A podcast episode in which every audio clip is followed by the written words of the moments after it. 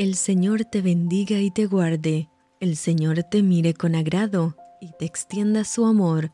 El Señor te muestre su favor y te conceda la paz. Te saluda tu amiga Merari Medina. Bienvenidos a Rocío para el Alma. Lecturas devocionales, la Biblia. Josué capítulo 9. Cuando oyeron estas cosas, todos los reyes que estaban a este lado del Jordán, hacia las montañas como en los llanos y en toda la costa del mar grande, delante del Líbano, los eteos, amorreos, cananeos, fereceos, heveos y jebuseos, se concertaron para pelear contra Josué e Israel, mas los moradores de Gabaón, cuando oyeron lo que Josué había hecho a Jericó y a Ai, usaron de astucia, pues fueron y se fingieron embajadores y tomaron sacos viejos sobre sus asnos y cueros viejos de vino, rotos y remendados, y zapatos viejos y recocidos en sus pies, con vestidos viejos sobre sí, y todo el pan que traían para el camino era seco y mojoso. Y vinieron a Josué al campamento en Gilgal y le dijeron a él y a los de Israel, Nosotros venimos de tierra muy lejana, haced pues ahora alianza con nosotros. Y los de Israel respondieron a los heveos, Quizá habitáis en medio de nosotros. ¿Cómo pues podremos hacer alianza con vosotros? Ellos respondieron a Josué, Nosotros somos tus siervos. Y Josué les dijo, ¿quiénes sois vosotros y de dónde venís? Y ellos respondieron, Tus siervos han venido de tierra muy lejana, por causa del nombre de Jehová tu Dios, porque hemos oído su fama y todo lo que hizo en Egipto todo lo que le hizo a los dos reyes de los amorreos que estaban al otro lado del Jordán, a Sejón, rey de Hezbón, y a Og, rey de Basán, que estaba en Astarot, por lo cual nuestros ancianos y todos los moradores de nuestra tierra nos dijeron, Tomad en vuestras manos provisión para el camino, e id al encuentro de ellos y decidles, Nosotros somos vuestros siervos, haced ahora alianza con nosotros. Este nuestro pan lo tomamos caliente de nuestras casas para el camino el día que salimos para venir a vosotros, y helo aquí, ahora ya seco y mojoso.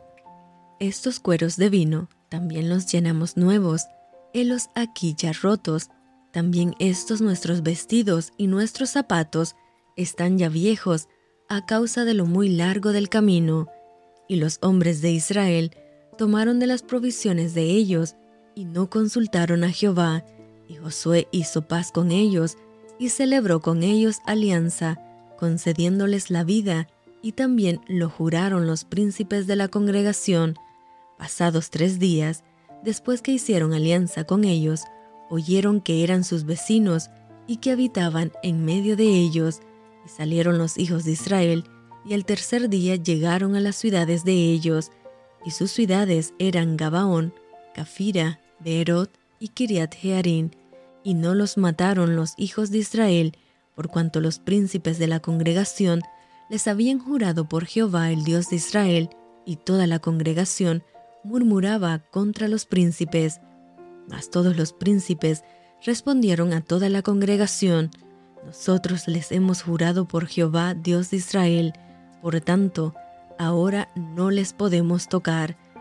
Esto haremos con ellos, les dejaremos vivir, para que no venga ira sobre nosotros por causa del juramento que les hemos hecho.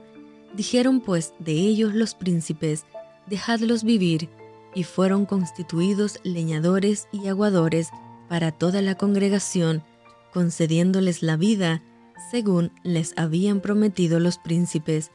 Llamándolos Josué, les habló diciendo, ¿Por qué nos habéis engañado diciendo, habitamos muy lejos de vosotros, siendo así que moráis en medio de nosotros?